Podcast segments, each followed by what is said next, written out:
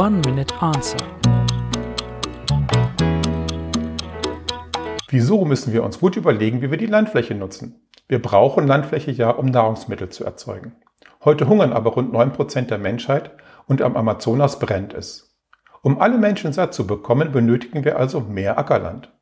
In Zukunft wollen wir auch auf fossile Rohstoffe verzichten.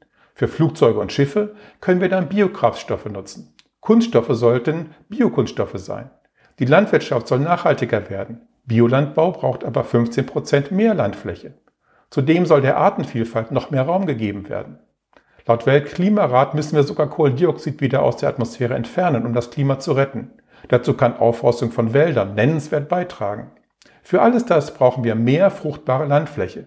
Die gibt es aber nicht. Und dabei hat die Landwirtschaft ihre Produktivität in den letzten 40 Jahren sogar verdoppelt.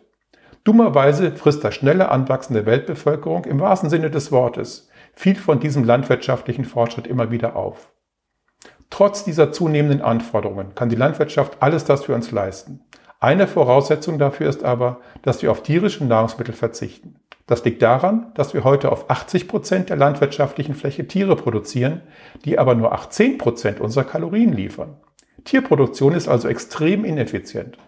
Nur dann, wenn wir auf diese ineffiziente Produktion verzichten, kann es überhaupt gelingen, dass wir auf der verfügbaren Landfläche alles das nachhaltig erzeugen, was wir für ein gutes Leben für alle Menschen auf dieser Erde benötigen.